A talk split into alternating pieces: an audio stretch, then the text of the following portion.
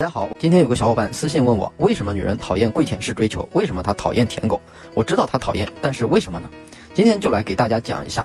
以前做过营销策划，这个行业有一本书很受推崇，这本书中有互惠、承诺和一致、社会认同、喜好、权威和短缺这六个影响力，讲的挺好的，在女生追女生的过程中也能够起到指导作用。我们先说互惠这个影响力。从心理学上讲，互惠原则有着这样的一个心理学基础：负债感产生感恩图报的意识。一个人接受别人的恩惠之后，很想找机会帮对方一次忙，就像通常我们所说的，欠了别人一个人情。互惠原理之所以可以成为如此有效的说服他人的工具，一个重要的原因就是，在于它蕴含的巨大的力量。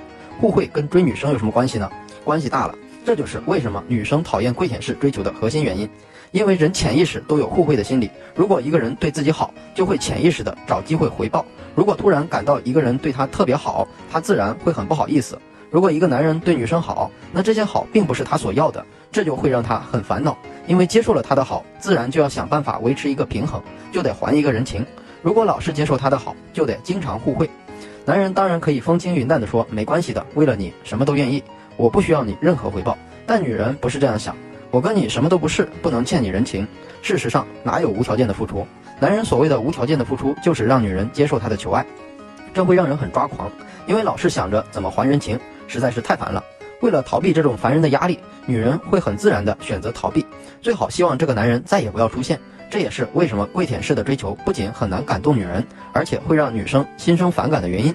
曾经有一个小伙伴给我留言，得知自己喜欢的女孩遇到了一些困难，需要一笔钱。结果这个小伙伴没等女孩开口，就借了一笔钱给她。女孩估计是暂时也没有其他办法，就接受了他的帮助。结果却是女孩接受了这笔钱，但因为对这个兄弟有亏欠，不好意思拒绝他的追求，又不能随随便便接受他的追求，关系就一直僵持着。女生很努力的去赚钱，把钱还上后，就再也没主动跟他联系过了。为什么会这样？因为女生觉得解脱了，再也不用伪装自己的感觉，因为她并不喜欢对方，只是对他有亏欠而已。这个小伙伴听了我的分析，很快就去找女孩确认这件事儿。女生后来坦白了，确实是这个原因。跪舔式追求的升级版就是讨债式追求。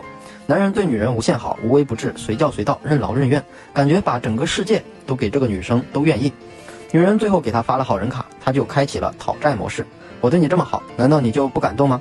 我到底怎么做你才会接受我？这样的话，潜台词就是老子在你身上花了那么多精力、时间、体力和钱，你不喜欢我，天理难容啊！结果当然不会好，谁喜欢被讨债啊，对吧？有讨债式追求的小伙伴可以举个手啊。